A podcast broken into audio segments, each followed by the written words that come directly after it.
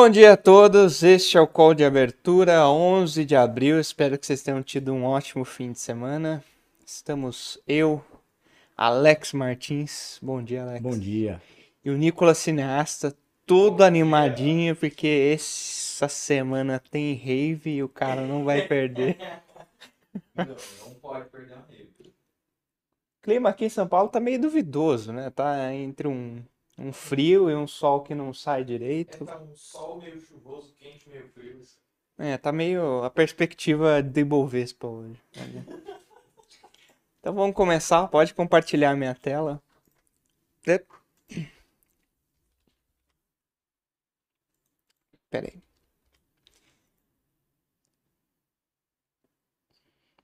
Eu acho que não foi ainda, viu, Nicolas? Vou, vou compartilhar de novo, vai.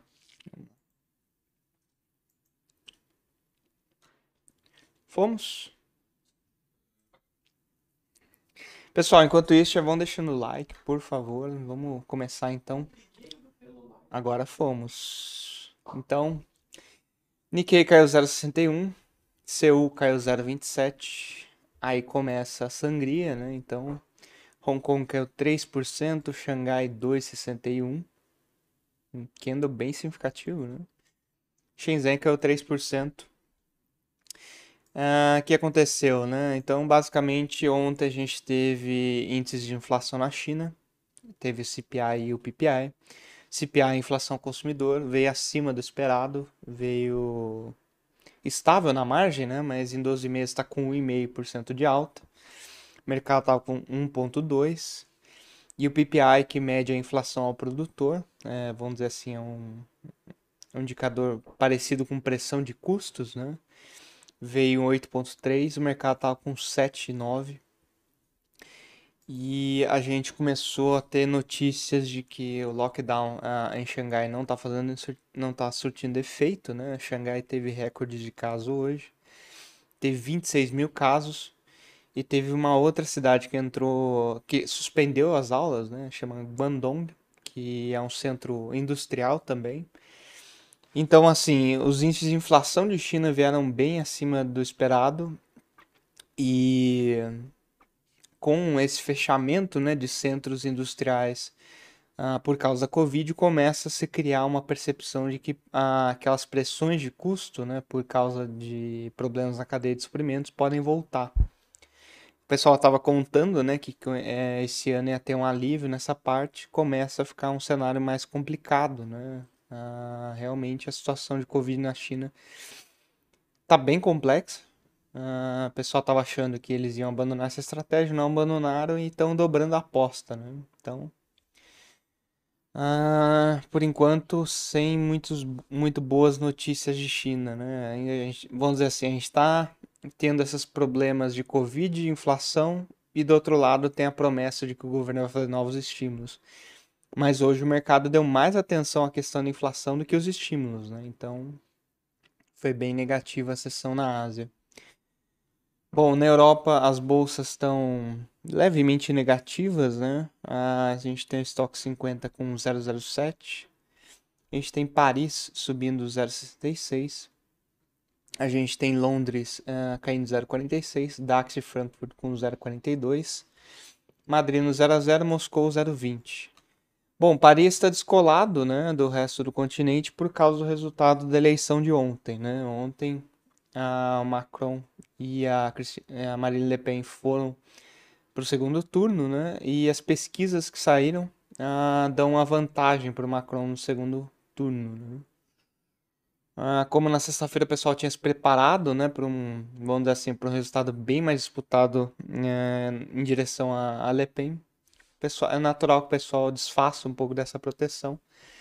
E em se desfazer da proteção, acaba puxando um pouco o índice para cima. né? Devemos, assim, nos preparar para algo? Eu diria que sim, né? Porque eh, tem uma percepção no mercado que se a Marine Le Pen for eleita, ah, o pessoal vai sair batendo em Europa porque ela tem uma agenda bem eh, anti, né? Integração europeia. Em termos políticos, ela destoa bastante do consenso, né, da União Europeia.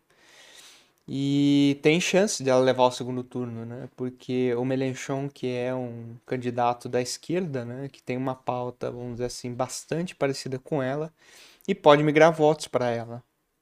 Além do, do Zemur, que é o candidato da, da direita, né? Que não teve tantos votos assim, né? Teve menos de 7% das intenções de voto, no, quer dizer, dos votos do primeiro turno.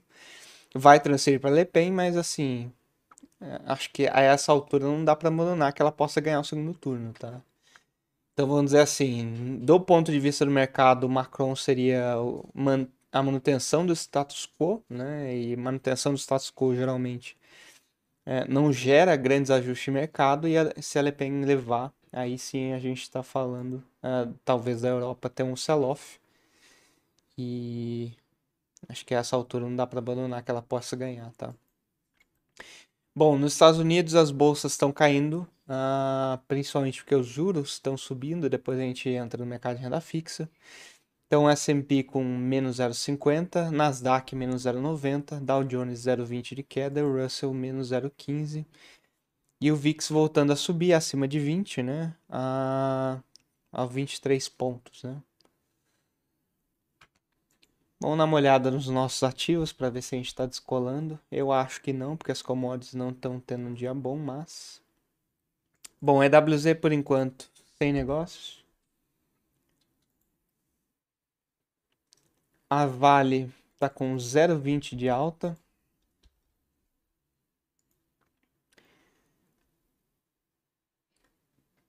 A Petrobras 0,45 de queda. Só para fechar. Vou pegar YouTube. YouTube está com 0,20 de alta, então um cenário bem misto, né? Bom. Vamos lá para as commodities então. Então, o minério de ferro ele, tá, ele caiu quase 2% em Singapura hoje, a 141 dólares e 45, justamente por essa percepção de lockdowns na China. A cobre caindo 0,63, alumínio menos 0,36, né? Então, vamos dizer assim, esses, essas commodities metálicas o pessoal utiliza bastante como assim, um indicador antecedente de atividade, principalmente na China, né? Então, essa queda né, nos preços das commodities indicam que o mercado está um pouco mais receoso com o cenário de crescimento. Ano, é, semana passada a gente viu várias casas revisando né, o crescimento de China para baixo esse ano. Estão contando uma história parecida. Né? E ouro e prata subindo não é uma, vamos dizer assim, não é uma situação muito natural para os dois subirem, mas Algodão caindo 0,13, café 0,90 de alta, rompeu a média aqui, né? Sinal importante. Açúcar menos 1,60, milho 0,50 de alta, soja 0,50 de queda e trigo com 1% de alta. E nas energéticas aí sim, um ajuste bem mais significativo, né? E explicar bem por que Petrobras está caindo, né? Então a gente tem o WTI desculpa, o Brent caindo quase 4%, né, 98,30. E o WTI caindo mais de 4% a 93,60, né? Então, é um cenário de bolsas para baixo, commodities também. E me parece principalmente que esses caras aqui são os causadores desse ajuste de mercado, né? Então a gente pega as taxas de juros no mundo inteiro. Ao título de 10 anos da Alemanha subindo 8 pontos é bem significativo, tá, gente? Uh, o Bund não, não se move tanto assim. É bem. É um movimento bem forte. E já tá na máxima desde fevereiro 18. Então. Sinal meio, meio ruim de juros na Europa. Mas, olhando para o mercado americano, a gente tem a Treasury 2 anos a 2,57, subindo 5 pontos. 10 anos subindo para 2,75. Essa semana, além dessas questões né, de lockdown na China aumentando a percepção de que a inflação industrial pode ser mais alta, a gente tem reunião do BCE na quinta-feira, o Banco Central Europeu, e a gente tem os índices de inflação dos Estados Unidos a partir de amanhã. Né? Amanhã a gente tem o CPI, que é o IPCA deles. Então o mercado já está se antecipando né, as surpresas negativas desses indicadores de inflação e já está pedindo juros mais altos. Né? Então, quando a gente pega, por exemplo, 20 anos dos Estados Unidos, está quase 3% já. Então, Surreal, enfim. E o mercado de moedas aí sim um pouco mais tranquilo, né? O DXY tá no 0 a 0, mas o Yen, que é a moeda japonesa, tomando um cacete, né? Levando 1% na, na testa. Tá bem alto isso aqui, né? E assim, as moedas desenvolvidas já estão com uma apreciação de depreciação, já estão com uma tendência de depreciação por causa do Fed estar tá sendo uh, muito hawkish nesse momento, né? E a moeda japonesa está apanhando um pouquinho mais porque o banqueiro central deles, o Kuroda, falou essa madrugada que o, B, o BOJ vai manter uma política ultra estimulativa. Enfim, né? O japonês é meio louco nesse sentido, né? É, de política monetária, eles sempre foram bem agressivos nesse sentido. E eu realmente acho que estão cometendo uma derrapada, mas eu não tenho tanta tanto know-how em economia japonesa quanto eles, né? De resto, um dia bem misto, né? Então a gente tem as moedas de commodities abrindo um pouquinho, canadense, australiano e neozelandês. Por outro lado, tem umas moedas emergentes uh, apreciando, né? tipo a lira turca e o rand sul-africano. Bom, é, hoje de agenda como vocês sabem, né, o BC está sem divulgação uh, dos dados por causa da greve, né? Então teria o boletim Fox hoje às 8h25 e por enquanto a gente está sem previsão né, de divulgação. A gente tem um dia cheio de discursos de membros do Fed. A gente tem uns.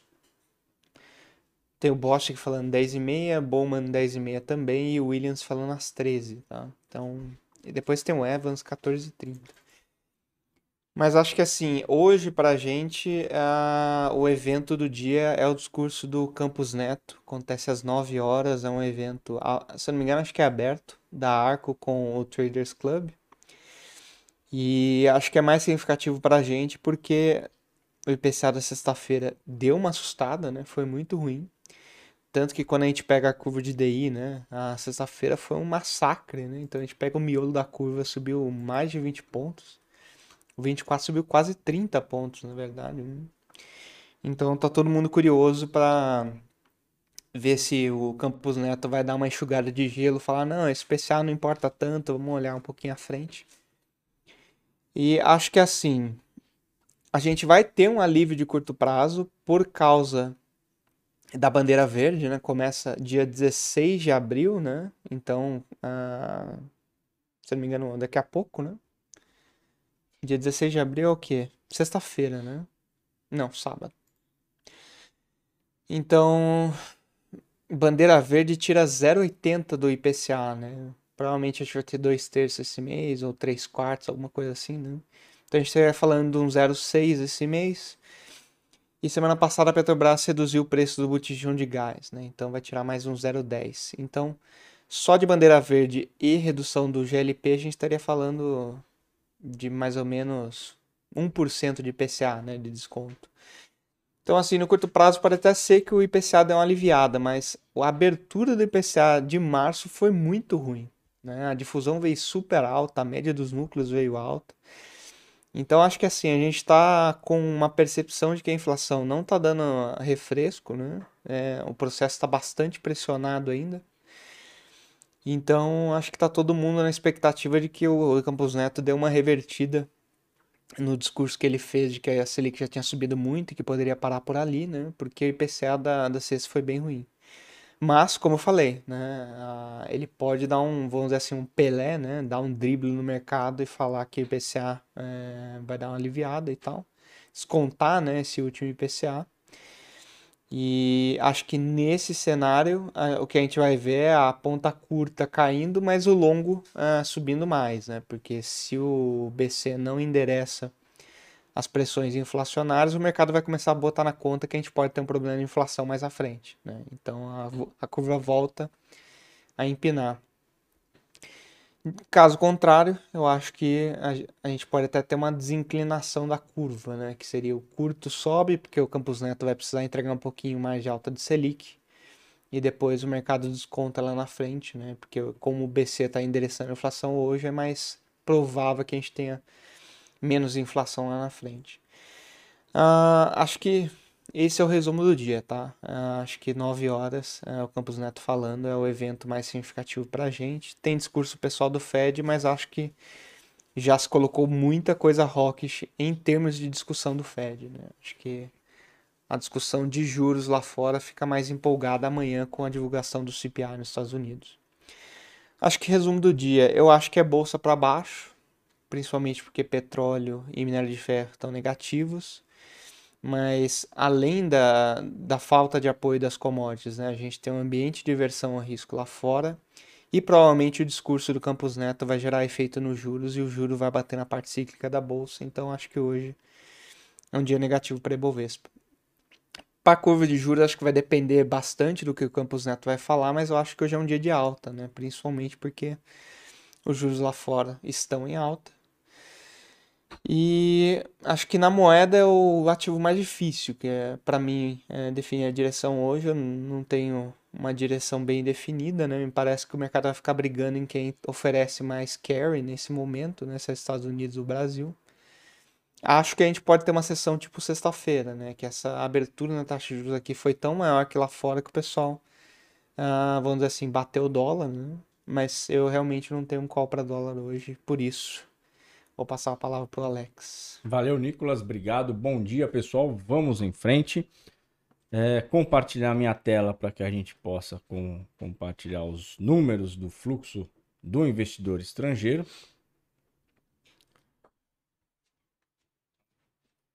Eu acho que agora já está compartilhado. O Nicolas consegue. Então vamos lá. Bom, pessoal, tá aí, ó. Investidor estrangeiro no dia 7 de abril tá? retirou 16 milhões da B3.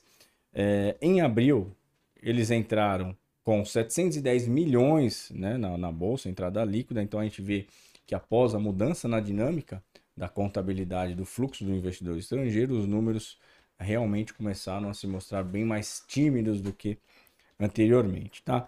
E no ano a gente tem aí é, um acumulado líquido de 66,5 0,38 bilhões tá, de reais. Então vamos lá. Bom, é... começar pelo dólar, tá pessoal? O dólar, né, foi lá fazer aquele voo de galinha que a gente falou, tinha como principal alvo 4,830 que está marcado aqui com essa linha amarela, que são exatamente esses topos anteriores, e fazendo aí, marcando a bipolaridade junto com esse fundo do dia 23 quase encostou lá, né? Bateu perto ali entre o 20 e o 30 e já sentiu é, já sentiu o peso ali da resistência que é esse número, tá? Veio para fechar perto das mínimas.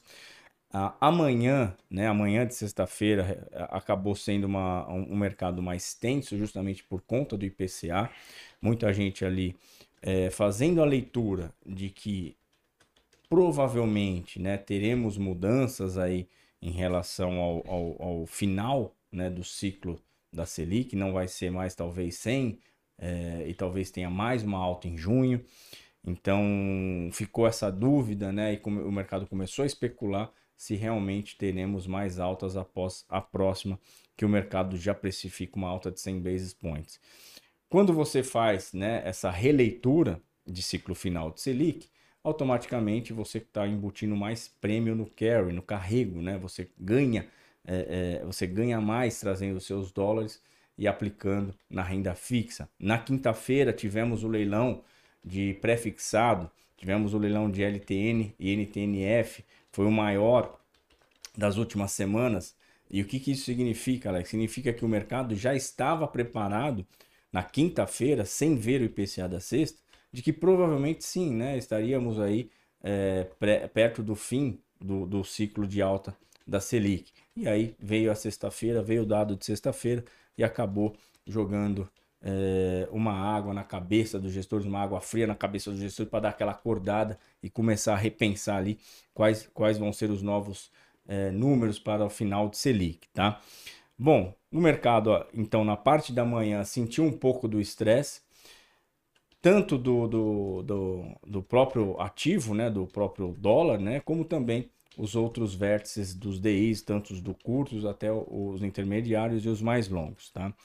Falamos na sexta-feira que quem vai pegar esses leilões de terça-feira, no caso amanhã, os, os leilões de NTNB, e é onde está vindo também boa parte do fluxo do investidor estrangeiro para os leilões de títulos públicos, ele teria que estar tá fixando ali, teria que estar tá internando a sua grana na sexta-feira. Então, tivemos também na sexta-feira o mercado, é, após né, digerir todo o nervosismo do IPCA, vindo para fazer um movimento é, mais vendedor, um movimento talvez sentindo aí é, o fluxo para os leilões. Não temos os dados, porque com a greve do Banco Central, é, não, não está sendo divulgado o fluxo cambial, tá? Mas é, é de se esperar que a gente vá ter é, grande fluxo aí para os leilões dos títulos, justamente pegando como referência é, o próprio leilão de quinta-feira e não só o de quinta-feira, como os outros também, tá bom, pessoal?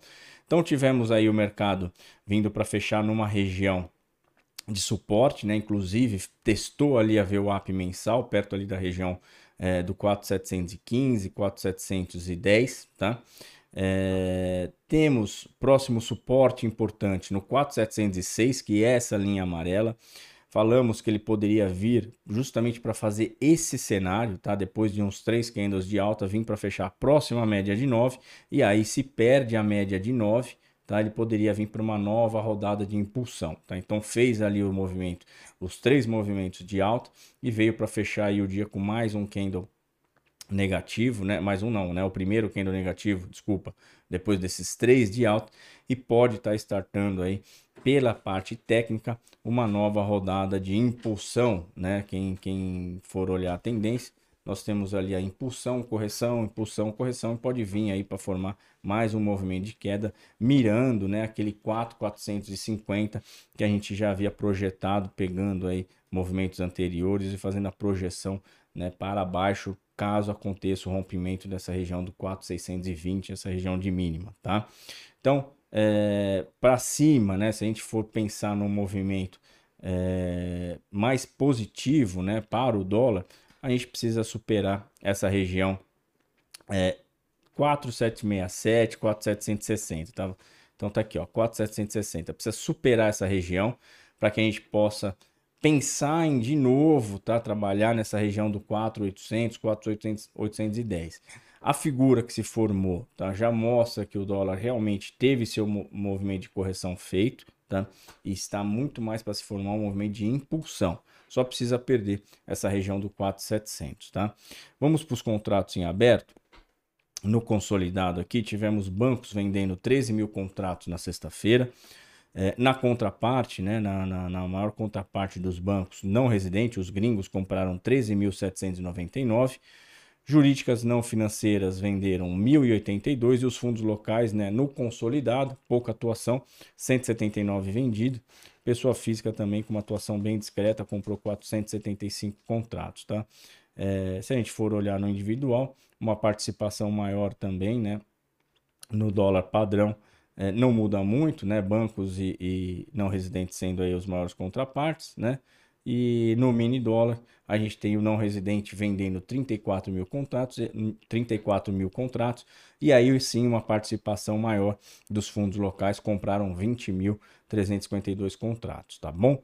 Então vamos voltar aqui para o nosso gráfico, olhar agora o índice, um índice que na sexta-feira fechou em queda, tá? E ainda conseguiu recuperar parte das perdas que havia, havia sofrido durante o dia. Na reta final ali acabou dando uma recuperada mas é, fechou aí numa região bem perigosa, né? uma região bem sensível, muito próximo aí do suporte importante, depois de ter feito três, três testes próximo a esse suporte e recusado, né? Se caso ele vier agora para perder esses de 117, 130, pode assustar um pouco aí o comprado e acionar novas vendas, possivelmente para testar essa região de VWAP tá? É, mensal anterior ou mesmo, tá? Pegando essa, essa, esse topo aqui do dia 11, tá? Uma região aqui de 115, 650 e logo mais abaixo 114, 370, tá bom, pessoal? É, na pré-abertura a gente tem um índice é, que teoricamente vai vir para fazer um, um, um, uma abertura muito próxima aí é, do fechamento, né? Talvez até mais mais abaixo, até meio, meio por cento abaixo, uma, uma, uma, abertura bem próximo da média intermediária aqui de 20 períodos, tá? não pode perder essa região de 117, 150, tá? Já anota aí, deixa eu até colocar ela numa cor amarela para que a gente possa também visualizar amanhã como atenção, tá? Nos contratos em aberto, a gente tem é, o consolidado do índice e mini índice. Institucionais é, nacional, os fundos locais venderam 4.829 contratos. Como contraparte, tivemos não residentes, compraram 1.607 contratos. E pessoa física, que estava com uma posição vendida, né, acabou virando para uma posição bem comprada, uma posição é, bem discreta na compra, 281 por enquanto é o estoque, mas na sexta-feira compraram 2.205 contratos, tá? Então a gente tem aí é, um índice que teoricamente ainda está mostrando é, uma, um movimento aí é, de correção do movimento de alta, né? Assim como a gente tem os movimentos de impulsão e correção é, no dólar também temos no índice, tivemos uma impulsão, fiz, estamos ainda no movimento de correção, tá? Ele não pode perder é, essa região de 117, 150. Então, vamos agora pontuar as aberturas. Deixa eu só dar uma minimizada aqui no meu gráfico. Bom, mini índice, né? Abriu 117, 725, caindo agora 0,75. 920 pontos de queda do ajuste, assim como o Nicolas é, pontuou para nós de manhã, é, o cenário já se desenhava uma abertura mais negativa para a bolsa aqui. O dólar subindo 0,40, por enquanto é, 4,741 é o preço, abertura no 4,737 e meio, por enquanto sobe aí 10 pontinhos do ajuste, né? Até que uma abertura é, um pouco, pouco assusta pouco, né? Como diferente do índice. O índice talvez assuste um pouco mais, justamente por estar negociando perto de uma região de suporte muito importante. Mas o dólar aí com uma, uma abertura que não assusta tanto, a gente vê aí é, sete pontinhos só do ajuste para o mercado vir para o zero a zero, talvez desenhar uma queda, não é difícil, tá? O DI, é, depois do estresse de sexta-feira, por enquanto aí também é, subindo pouco em relação ao ajuste, tá? Mas, né, continuando a trajetória de alta que foi feita ali na sexta-feira após o IPCA, o curto aí, é, o 23 é o único que cai, cai 4 pontos do ajuste. Já o 24, 25 e 26 sobe aí na margem 3 a 4 pontos do ajuste e os vértices mais longos, 28, 29 e 30, também aí subindo, mas subindo é, até um pouquinho mais, o 28 e 29 sobe 7 e 6 pontos do ajuste, o 30 que por enquanto não abriu, mas também temos o 31 subindo nessa margem aí de 6 a 7 pontos do ajuste, tá bom, pessoal? Então temos aí um dia que se desenha é, teoricamente uma versão a risco maior para o índice e para o DI. O dólar, na minha visão, abriu até de certa forma comportado, né?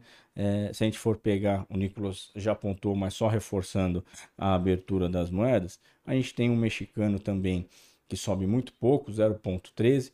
Usar, né, o rende sul-africano cai, né, o dólar cai frente ao rende sul-africano 0,46. Então temos um cenário aí para as moedas emergentes até que um cenário meio misto. Quando a gente tem um cenário meio misto, o dólar costuma até é, o dólar, é, o real, né, costuma até ficar de certa forma aí é, mais tranquilo e performando para o lado melhor, tá? Por que melhor? Porque nós temos a atratividade dos juros altos e temos também é, o, nossa, a, o nosso forte, que é commodity, que acaba prezando sempre no carrego, tá bom? É, outro ponto é, que a gente queria levantar com vocês é justamente a semana, né? A semana é mais curta, talvez tenhamos aí é, alguns, alguns fluxos pontuais que acabam levando a movimento mais brusco, né? Então fiquem atentos, principalmente aí nas janelas da Petax, tá bom, pessoal? Nicolas? Bom, acho que é isso. Tem uma pergunta aqui para você que é quando o BNDES vende ações na bolsa, se ele entra, se essa contabilidade entra no, na conta dos bancos ou não, o, o, BNDES entra como, como banco, embora seja um, um, um banco de desenvolvimento, né, nos contratos em aberto, ele entra como banco. Tá bom. Bom, então acho que é isso, pessoal. Uh, queria reforçar que vocês deixem o like novamente. Tem. Tá mais animado hoje, né? Comecinho da semana, vocês começaram bem. Mas ainda assim, né, tem, um, tem um espacinho aí. Então, ótima segunda para todos, ótimos trades. Nos vemos amanhã. Valeu, pessoal. Uma ótima semana, uma ótima segunda-feira, excelentes trades. A gente se vê amanhã para mais um Morning Call às 8h30 da manhã. Valeu!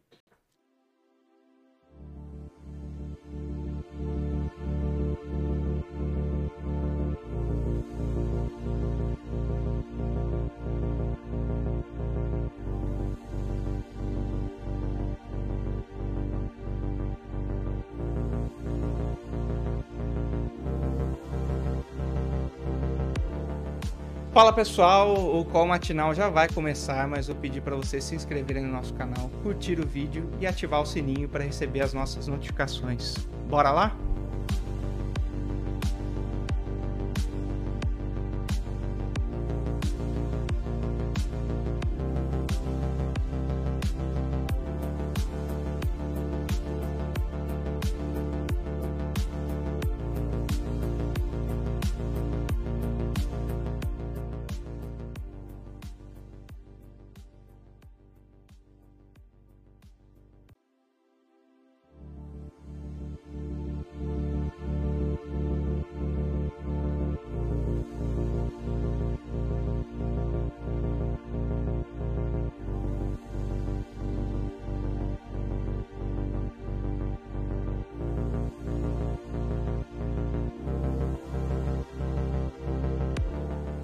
Fala pessoal, o call matinal já vai começar, mas eu pedi para vocês se inscreverem no nosso canal, curtir o vídeo e ativar o sininho para receber as nossas notificações. Bora lá?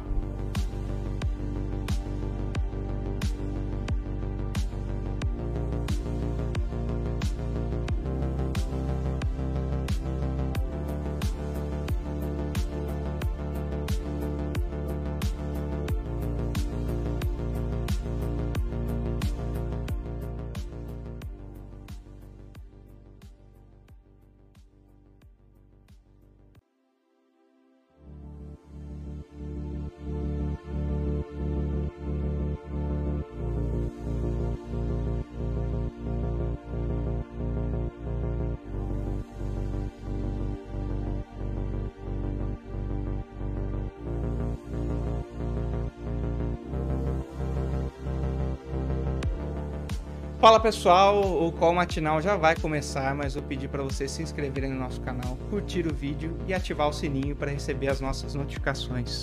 Bora lá?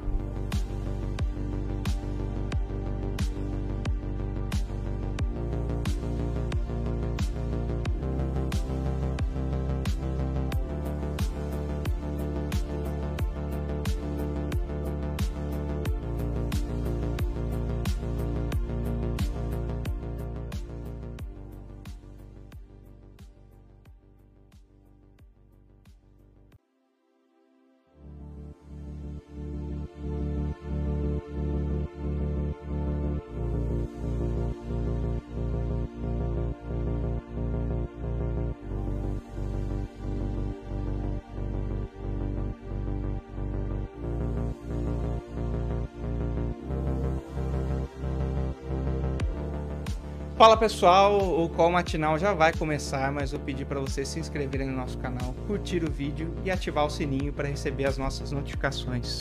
Bora lá?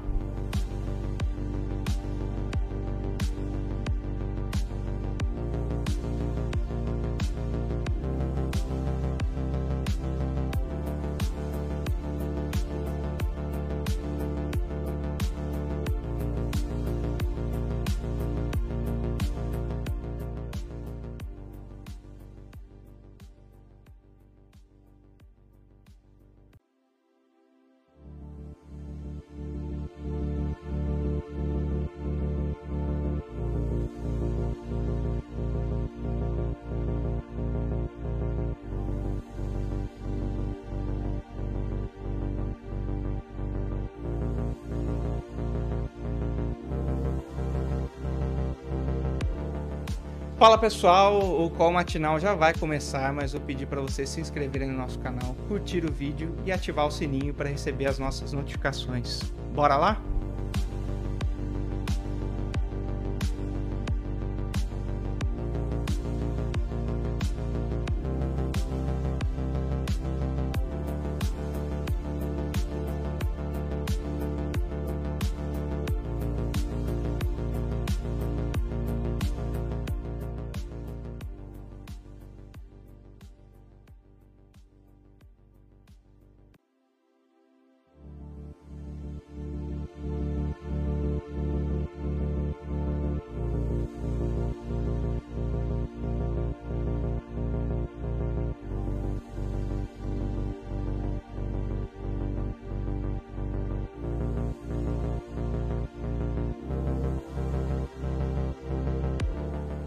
Fala pessoal, o call matinal já vai começar, mas eu pedi para vocês se inscreverem no nosso canal, curtir o vídeo e ativar o sininho para receber as nossas notificações.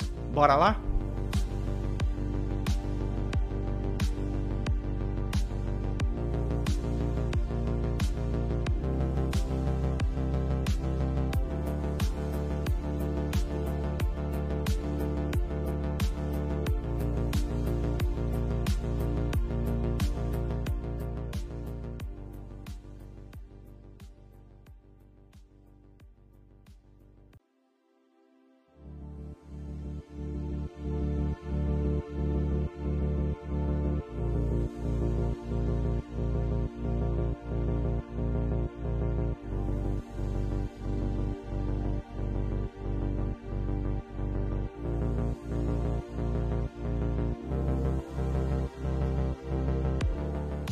Fala pessoal, o call matinal já vai começar, mas eu pedi para vocês se inscreverem no nosso canal, curtir o vídeo e ativar o sininho para receber as nossas notificações.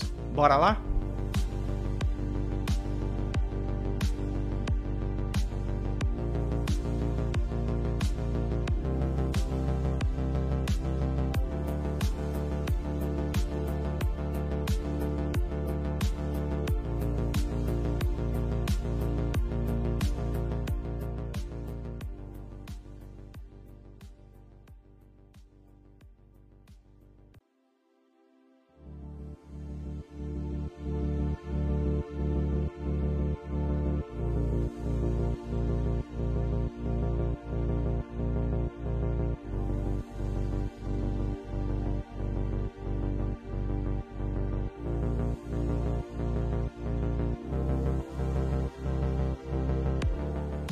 Fala pessoal, o call matinal já vai começar, mas eu pedi para vocês se inscreverem no nosso canal, curtir o vídeo e ativar o sininho para receber as nossas notificações.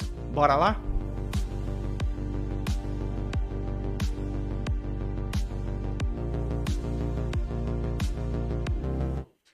Olá pessoal, muito bom dia. Retomando então nosso call de abertura, sejam bem-vindos. Agora 11 de abril, segunda-feira. Uma semana mais curtinha, né? Já que tem feriado na sexta-feira. E vamos começar então. O Matheus vai trazer agora o noticiário corporativo. Depois também vamos pegando aí algumas dúvidas e pedidos do chat. Então aproveitem se você tem algum, alguma ação, algum ativo que você gostaria de uma análise gráfica ou e ou né, fundamentalista, coloquem no chat que em breve nós também iremos pegar alguns pedidos do chat. Bom dia, Matheus. Bom dia, Bruna. Bom dia a todos do call. Muito obrigado por nos aguardar. E agora vamos, sem mais delongas, falar do que está acontecendo no cenário corporativo e também, né, olhar aí as commodities estratégicas que nós sempre observamos, né? Trocou a, a tela aí, ou... Acho que não. É, não.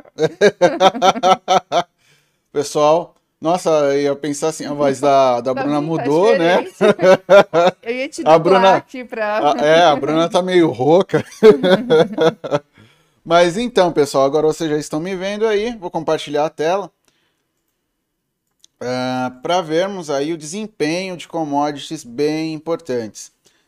No caso, né, olhando aí para os riscos inerentes ao Ibovespa, né, o que pode tra ser trazido de risco, né, nós temos aí, compartilhou o, o petróleo caindo fortemente, né? 4,39% de queda é, aqui o Brent, tá? Isso indica que nós poderemos ter um cenário bem, é, bem desafiador hoje para as companhias do setor de, de petróleo, então PetroRio, que está essa notícia dela hoje, é, Petrobras, enfim teremos aí um, um dia bem, bem complicado, né? Porque o que, que acontece, né? É a Rússia, entre outras coisas, apesar de tudo que está acontecendo lá, ela flexibilizou uma coisa, que foi a, a entrada e saída de capitais na Rússia, ela tentando responder às sanções que foram impostas por alguns países. O que a Rússia estava fazendo antes? Ela não deixava entrar ou sair capital de lá. Agora ela começou a ser mais flexível. Sendo mais flexível, parte dos investimentos que sairiam, que entrariam lá, podem retornar. Então isso gera uma perspectiva de que parte do fluxo que ia para, digamos assim, para petróleo, etc., em outros países, vai começar a ir para lá também. Então, qual é uma sinalização positiva para, digamos assim, para um avanço ou para até para até entrada aí de da Rússia ou volta da Rússia aí no mercado de petróleo, tá? Então, petróleo caindo aí fortemente, tá? Um recuo bem importante, saindo daqueles 100 dólares que ficaram aí por bastante tempo, né, ó. Ficou praticamente, vamos olhar aqui. 100 dólares bateu praticamente desde desde março, né? Não, desde o final de fevereiro, a gente tem o petróleo aí acima dos 100 dólares, dos 100 para cima, tá? E agora retornando aí abaixo dos 100 dólares, então ficar bem atento, isso pode impactar negativamente o Ibovespa, tá? Agora vamos falar um pouquinho do minério de ferro. É, hoje a China divulgou dados de inflação. Os dados de inflação vieram acima do esperado, 1,5% de alta no, no índice de consumo, no índice de preços ao consumidor e ao produtor alta de 8,3%. Por que isso é ruim? Porque existe uma perspectiva de que, o, de que a China poderia ou pode fazer mais estímulos, certo? Para quê? Para fazer a economia crescer, tanto do lado monetário quanto do lado fiscal. Para que do lado monetário ocorra investimento, não sei se vocês lembram aqui, eu já coloquei uma vez, é rápido, tá, turma?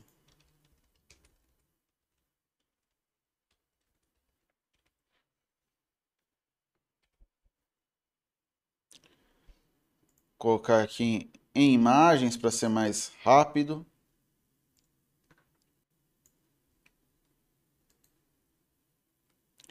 Que abrir imagem uma nova guia. Isso aqui é a regra de Taylor, tá? É com isso aqui que os bancos eles tomam, os bancos centrais tomam suas é, suas medidas aí de política monetária. Então o que que acontece? Conforme a a inflação, né, ou as perspectivas de inflação subam muito, né, você tem é, você tem estímulo, ou seja, aqui ó, a inflação corrente ela começa a subir, você tem estímulo para que ou mantenha a taxa de juros ou, ou, não faça mais estímulos ou suba a taxa de juros, tá? No caso, seria manutenção lá na China, né? Então o que, que acontece? Está subindo isso aqui. Esse é o indicativo. Dado que essa parte aqui está subindo, não há incentivo para diminuem pelo menos os incentivos para diminuir isso. Diminuindo o incentivo para diminuição da taxa de juros, ou seja, aumento de estímulos, você tem, você pode ter uma fuga de investimento em capital é, fixo, ou seja, investimento de fato, não é investimento em bolsa e tal, investimento na economia, então produção, é, compra de fábrica, compra de máquina, compra de minério de ferro para produzir, etc. e tal, tá? Então isso começa a gerar mais um receio para o crescimento da economia chinesa além da, de todas as restrições que estão sendo feitas por conta da Covid, né? Ontem até vi um vídeo lá, até um pouco assustador, assim, acho que colocaram no Telegram, do pessoal gritando num, prédio por conta da, do isolamento e tudo mais, era meio bizarro. Mas enfim, né? A forma como cada como o país lida com a situação. Em partes tem uma certa eficiência, em outras não, tá? É, tem pontos negativos nisso. Então, tudo isso contribui para colocar no mercado um receio quanto ao crescimento da China, não necessariamente que não serão feitos estímulos, na verdade, tem alguns pontos que mostram que pode ser que ocorra, mas esse dado de inflação trouxe bastante receio. Aí por que você está dando toda essa volta? Por quê? Porque crescimento chinês menor gera é, perspectivas piores para o minério de ferro, porque menos produção, ou possibilidade de menos produção, é possibilidade de menos compras da commodity estratégica que nós estamos falando. Então vamos lá. Em Singapura, houve queda de 1,35% do minério de ferro, cotado a 100 dólares e 56 centavos. E já saiu aqui a primeira análise. A Vitória já colocou lá. Moça que ajuda bastante lá no marketing, etc. Tal. É, Dalian, queda de 4,56% a 136 dólares e 35 centavos. Então, também ficar de olho aí em CSN, em Semin, em Vale, em todo mundo aí, os, os em Minas e por e todas as empresas que têm algum tipo de relação com o minério de ferro, certo? Então, agora vamos para as notícias de fato, né? Vou ficar aqui o olho do broadcast.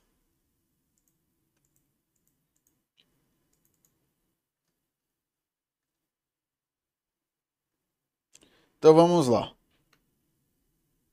Aumentar isso aqui.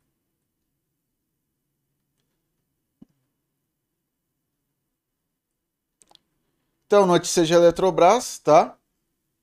É, é isso mesmo.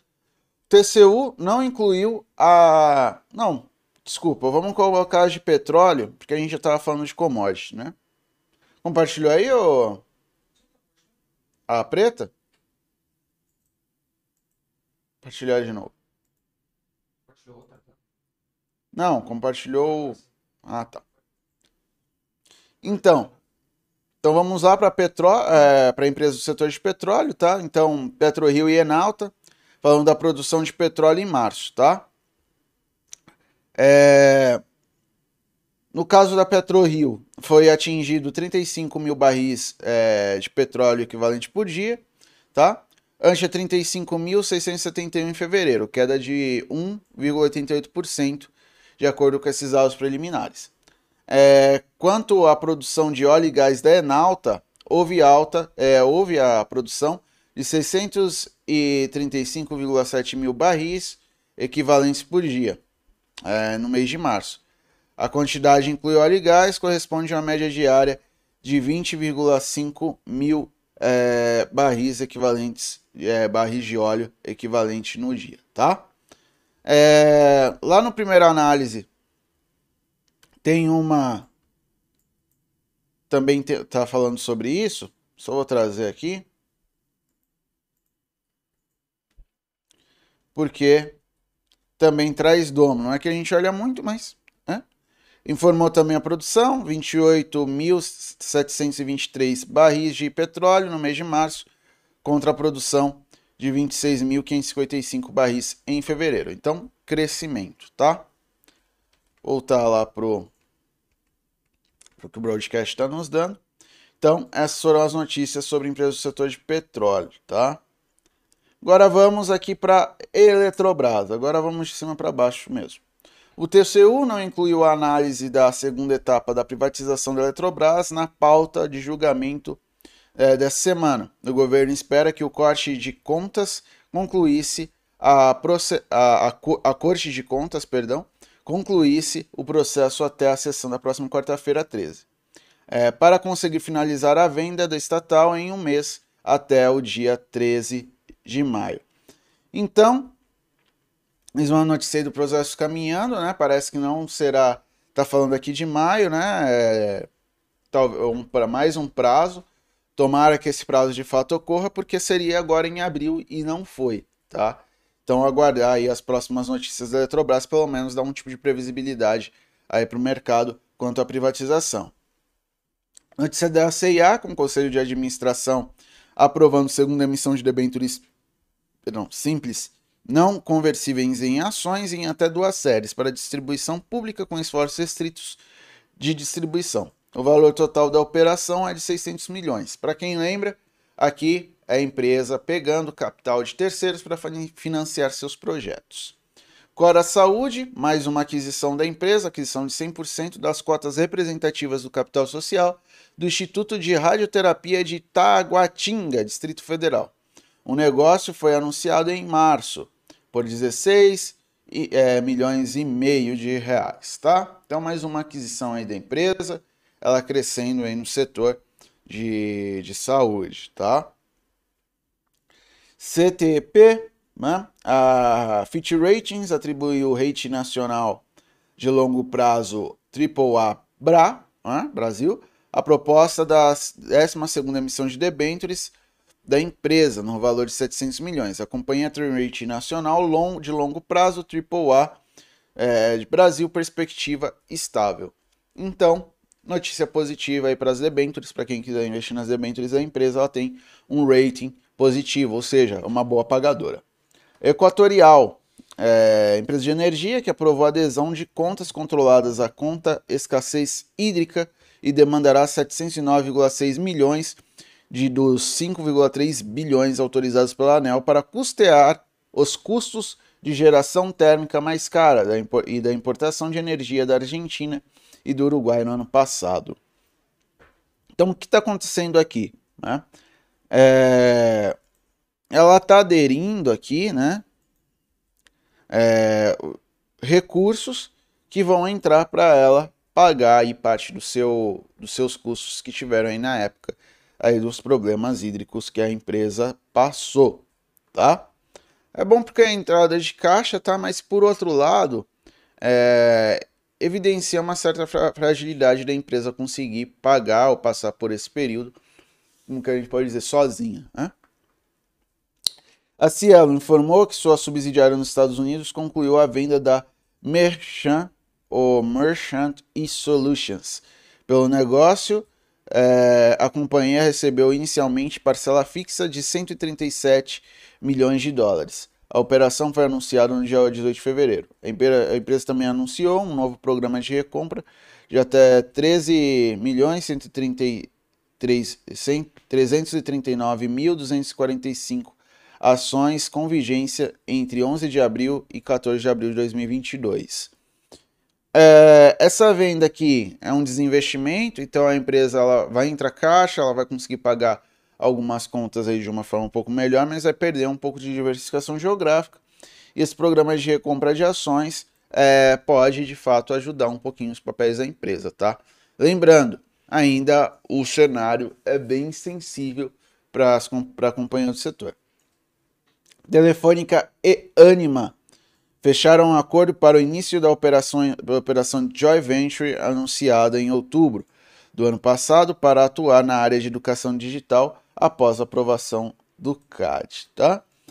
Então é uma pode ter uma sinergia bem interessante aqui, tá? A Telefônica fornecendo aí todo, toda a estrutura de comunicação e a Anima trazendo aí a estrutura educacional com seus produtos. Pensando em empresa, isso aqui é bom, pensando como acionista, tá? Lembrando que setor educacional, é, ainda mais agora com essa perspectiva aí de alta de juro, pode ser é, do Banco Central, né? O Banco Central tinha indicado inicialmente que não ia subir taxa, agora com a inflação subindo acima do esperado, pode ser que nós vejamos o Banco Central se posicionando de forma um pouco mais dura ainda esse ano, com mais uma, com uma alta a mais, isso pode prejudicar o setor, fica bem atento. No caso de Telefônica, ela já responde bem a esse cenário, tá? A Natura Cosméticos era parte em 500, é, 523 ações trabalhistas movidas, movidas por ex-consultores de vendas, de líderes empresariais e ou assessores de consultores visando o reconhecimento de sua suposta condição de funcionários, informa a Natura e Co. Tá? É, em seu relatório anual 20F, enviado e arquivado na Securities Exchange Commission nos Estados Unidos, a SEC, e na Comissão de Valores Mobiliários. Tá? É, essas ações trabalhistas são negativas para a empresa. Tá? É, a empresa era bem, é, sempre foi bem conceituada nessas questões ESG. E agora vem essa notícia um tanto negativa, tá bom? Então, vamos lá, tá? É... Notícias hoje foram essas, tá? Dá só mais uma olhada aqui no primeira análise. É, só a única coisa que tinha faltado era a questão da, da Domo, né? Anima. Por aí vai. Né? Então, vamos lá, tá? É, Bruna, podemos olhar aí então o índice. Como está o mercado agora? É, dólar, juro. Vamos lá. Bom, deixa eu ver se compartilhou aqui. Boa. Bom, segunda-feira, o índice começa aí o dia com movimento de realização, perto de 900 pontos de queda.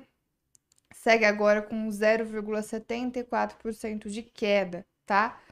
Olhando aqui graficamente, esse é um movimento de realização que começou na semana passada e que veio após um forte movimento de alta do índice. Ou seja, até agora, esse é um movimento de realização, digamos, saudável, né? Proporcional ainda a esse movimento de alta anterior.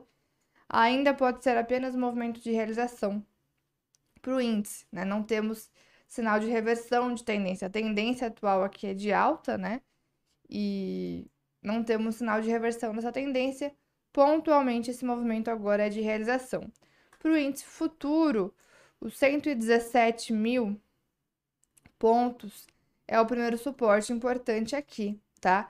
É inclusive uma região que está sendo testada hoje, né? Está chegando aqui para ser testada hoje. Na semana passada, a mínima que o Ibov buscou, o índice futuro, na verdade, buscou aqui, foi o 116,915, tá? Então vamos ficar ligados nessa região aí de 117 mil pontos, porque ali nós temos uma região de suporte importante.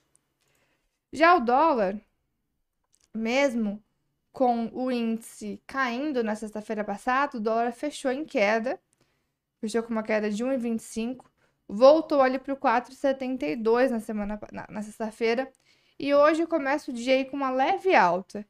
E o destaque aqui é que o dólar chegou a subir mais, tá? Nessa meia hora de pregão, o dólar chegou a subir aí quase 40 pontos. Agora temos uma alta mais leve, uma alta de 7 pontos. Percentualmente está subindo 0,16. Então é uma alta leve ainda para o dólar, que apesar de o índice estar tendo um dia de queda, sexta-feira fechou em queda também, fechou em queda de 0,5%. Na sexta, o dólar também caiu e hoje chegou a subir mais, mas acabou perdendo já a força da alta e opera ali um pouco mais perto da estabilidade, né? Agora com 0,14 de alta, tá? Na cotação tá em 4,73 ou 4.730 pontos. Graficamente, dólar segue em tendência forte de baixa, tá? Segue em queda forte tem um movimento de repique, né, de recuperação agora, porém ainda dentro dessa tendência principal que é de queda, também não deu o sinal de reversão, apesar da recuperação dos, dos, dos últimos pregões, tá? Mas também essa recuperação já perdeu um pouco de força, né, sexta-feira, e hoje a gente tem realmente um dólar mais, um pouco mais próximo ali da estabilidade ainda, tá? Isso, então, apesar da queda do índice. Olhando só para o Ibov à vista, a gente pôde perceber esse movimento também na semana passada, né? Forte alta, realização. Para o à vista, o suporte agora, os 117.500 pontos, tá? Depois temos o 115.500 também como próximo suporte, caso o 117 seja perdido. Bom, então comecinho de semana em movimento de realização aqui pro, pro índice. Nessa primeira meia hora de pregão, o dólar subindo, mas subindo levemente, tá? Bom, temos perguntas no chat? Temos, temos. Tem o Daniel e o Vando Félix. Exato. É... Eles estão perguntando o que, que a gente acha do setor de tecnologia é, se ele pode se manter estável, em, em especial local web, no caso do Daniel, e o Vando ele já pede em seguida TOTO, se possível. Você quer dar uma análise gráfica, já que você está aí no, no radar? Pois a gente explica o, o restante. Bom, começando aqui com o local web. Local web teve movimento de queda bem significativo aqui, olhando é, um histórico um pouco mais distante, né? A ação ali em fevereiro do ano passado. De fevereiro do ano passado para cá, é, vem caindo, acelerou essa queda no final do ano passado, ali meados de outubro, quando perdeu o suporte em 21 reais e realmente caiu forte, né? E essa queda perdurou até o começo desse ano, quando o Calab começou uma recuperação mas ainda muito tímida, tá? É um canalzinho de alta aqui, mas a gente pode perceber que a mínima de local web foi no 765. Agora não tá muito acima disso, tá em 875. Então é um canalzinho de alta, mas bem é bem tímido. Não vejo perspectiva ainda de, de uma retomada de alta mais forte aqui para local web, tá? Tecnicamente, ainda mais olhando o gráfico semanal, nós temos inclusive uma possível bandeira de baixa se formando. Portanto, ainda veria a possibilidade de local web retomar a queda, tá? Não vejo momento de entrar comprando ainda essa ação. TOTUS, por um outro lado, teve movimento de melhora um pouco mais expressiva, tá? A TOTUS está no momento um pouco melhor. Ela chegou também a ter movimento de queda, mas né, nem se compara com, com aquele movimento de local web. Foi uma realização ali entre agosto e janeiro. Janeiro começou de fato uma recuperação, olha só, as mínimas de janeiro foram lá na região do, dos 24 reais. Agora o papel tá em 35, tá? Então realmente a TOTUS teve o seu movimento de recuperação, chegou a quebrar aqui a sua, a sua LTB, começou uma sequência aqui de, de tendência de alta, inclusive foi um papel que eu passei recomendação de compra por aqui, ó. Quando rompeu essa flâmula de alta, a gente conseguiu pegar esse último movimento de alta. Então, o movimento de TOTUS está bem diferente do movimento de local web, tá? Inclusive, TOTUS agora pode estar formando um novo padrão de continuidade de alta. Então, é uma ação que conseguiu se destacar de certa forma. Enquanto o local web realmente continua bem pesada, apesar da recuperação recente, foi uma recuperação bem curta. E no semanal, ainda o sinal seria de possível bandeira de baixa, né? Ou seja, ela pode ainda retomar a queda enquanto TOTUS deixa o padrão contrário, né? Uma possível figura de continuidade da alta, dessa alta mais, mais da tendência mais curta, né? Que é o que a TOTUS vem respeitando desde janeiro, tá? Então vejo um viés ainda positivo para TOTUS, que também teria como referência agora de suporte essa linha de tendência de alta e também alguns outros pontos, como a resistência anterior em 34,30, que agora poderia atuar como suporte, ou então depois, próximo suporte em R$ 30,55. TOTUS ainda tem algumas barreiras de suporte importantes, está em tendência de alta, respeitando uma LTA, tem um padrão de continuidade de alta se formando, tá? Local web, a referência mesmo agora é o suporte em 8,15, que é um próximo nível, depois o 7,65 ação que ainda não demonstrou sinal de retomada da tendência de alta, tá? Matheus. É, olhando do ponto de vista macro, né? É, apesar de novo, né? Empresas de tecnologia aqui no Brasil, né? O setor de tecnologia, ele não é igual ao setor de tecnologia nos Estados Unidos, tá? Por que, que eu falo isso? Porque o que, que acontece lá fora? Né? São empresas que têm muito caixa, são empresas que têm uma influência muito forte no mercado, são empresas muito seguras. E quando você tem alta de juro, você tem geralmente ampliação dos rendimentos de algum das treasuries, né? no caso treasury de 10 anos, etc. Então, dado que esse rendimento fica interessante, os investidores eles saem dessas empresas que têm bastante caixa e vão para um ativo que é ainda mais seguro. Mas o que, que é parecido com o que acontece lá com o que acontece aqui? É que o PL é muito puxado nesse setor. O PL é alto. Dado que o PL é alto, né, empresas com PL alto em momentos de alta de juros tendem a sofrer mais. E um adicional é que muitas empresas de tecnologia aqui no Brasil elas é, estão relacionadas a algum serviço, né, algum produto, por exemplo, a consumo, a indústria, a serviço financeiro. Né? Não é igual nos Estados Unidos, que é uma empresa de tecnologia e é uma empresa de tecnologia mesmo, sabe? Não.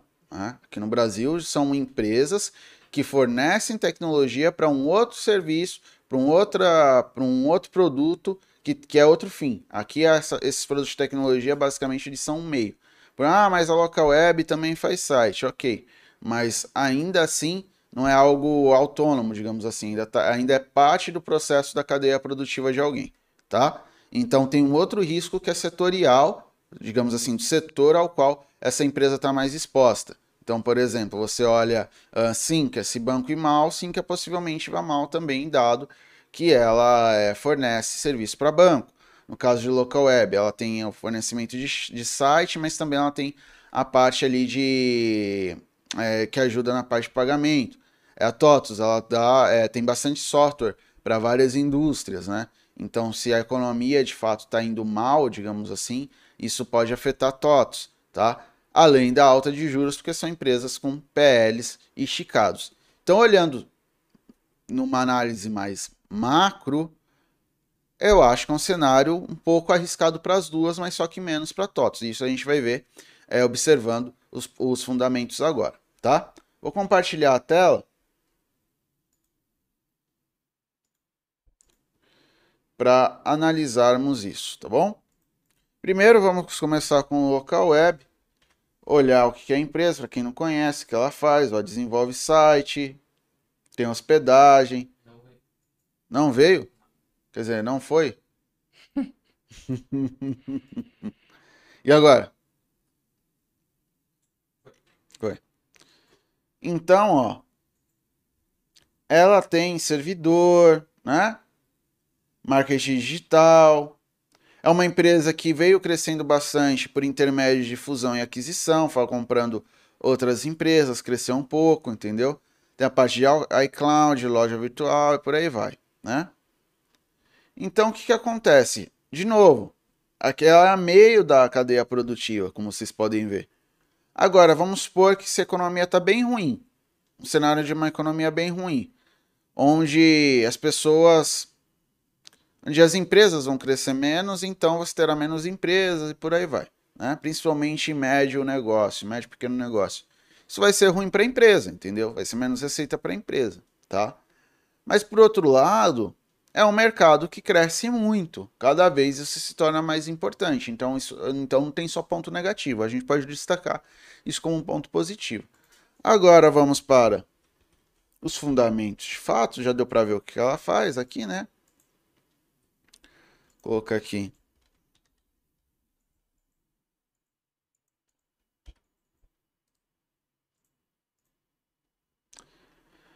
Aqui é o gráfico, né? Não tão bonito quanto o da Bruna, mas já dá para perceber aí tudo que, né? Complicado. Olha lá. Caiu bastante. Então, olha, primeiro ele vai falar, poxa, Matheus, você falou que o PL era esticado, mas está aqui como negativo. Vai para Enterprise Value EBITDA, que é muito puxado aqui, muito alto, né? É, se vocês terem ideia, o do Ibovespa hoje tá em em aproximadamente é, 4. Então, para vocês terem ideia disso, preço EBITDA também bem esticado. Né?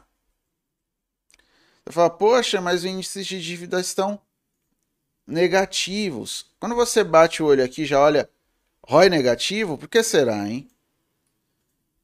Será porque ela gera prejuízo, né?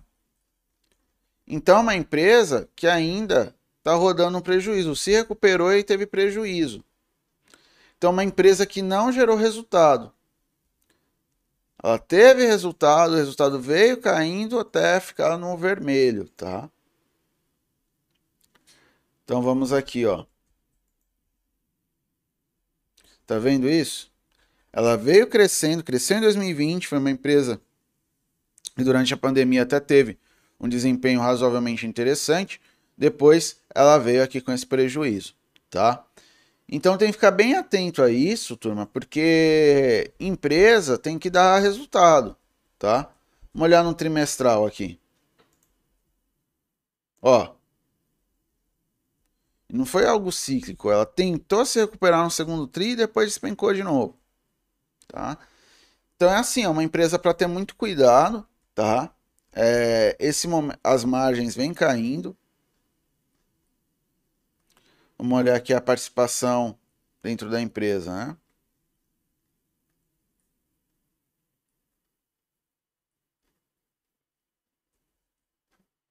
Opa.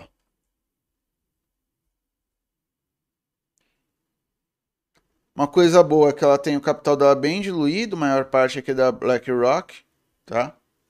Mas, assim, muito desse. Os Gora tem uma participação muito grande, tá? Então tem que ficar atento a isso. Os Gora tem aí. Praticamente.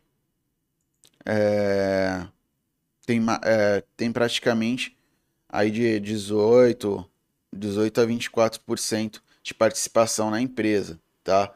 Enquanto a BlackRock, apesar de ter uma participação boa e ter bastante coisa diluído entre outros, é que para o pessoal da família tem uma esse essa esses Gora aqui tem uma participação interessante. Então tem que ficar atento a isso também, tá? Mas no geral, turma, que eu vejo para ela, né? É muito risco, tá? Ainda mais com esse cenário que a gente está olhando agora. E esse múltiplo aqui, ó, que é de preço, evidencia que pode ser complicado para ela, que a gente está passando agora, principalmente essa perspectiva de possibilidade de alta de juros, tanto aqui quanto lá fora. É... Outra, uma coisa positiva aqui, que eu queria destacar para vocês, é o pagamento de dívida de curto prazo dela é muito bom, tá? Mas ainda, ela não está sabendo administrar bem os seus recursos, capital próprio, investimento, ativo, é, não está gerando lucro, então precisamos ficar bem atentos a isso, tá? Agora vamos de TOTOS, que já é uma empresa que está mais tempo no mercado, uma empresa mais bem reconhecida, que tem uma plataforma maior. Vou colocar aqui TOTOS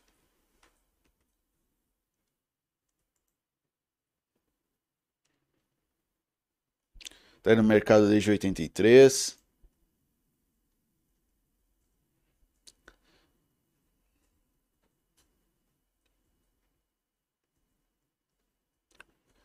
Carregando aqui.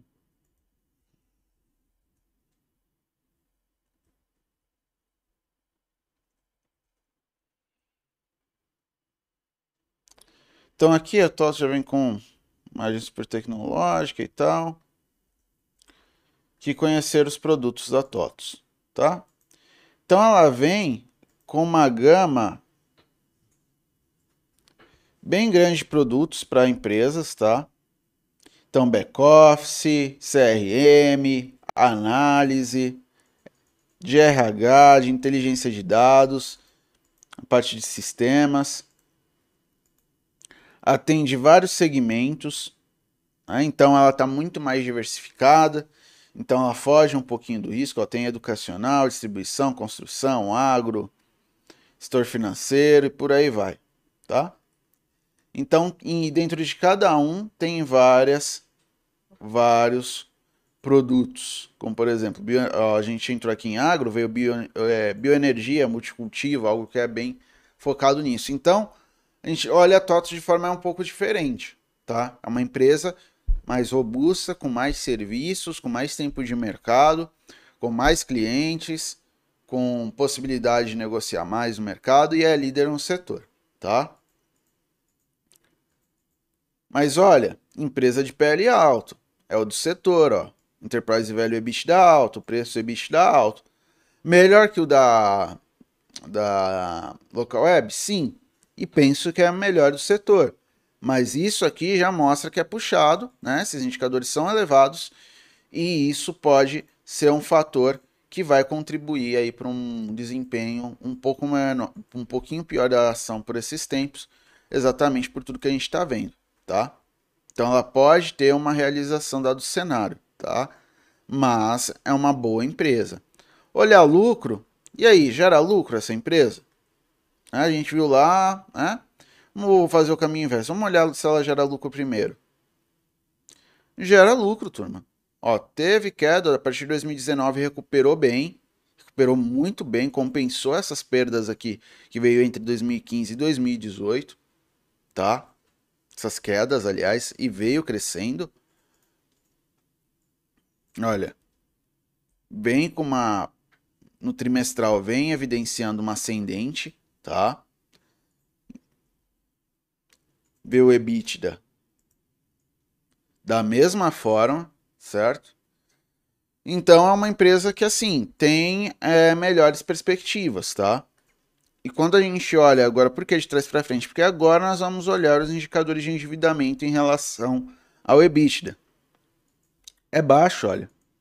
Ela tem pouquíssima dívida, tem bastante capital próprio, consegue pagar essa dívida de forma tranquila no longo prazo. No curto prazo é um pouquinho mais apertado, até por conta da, das características do setor, mas está acima de 1, então consegue pagar razoavelmente.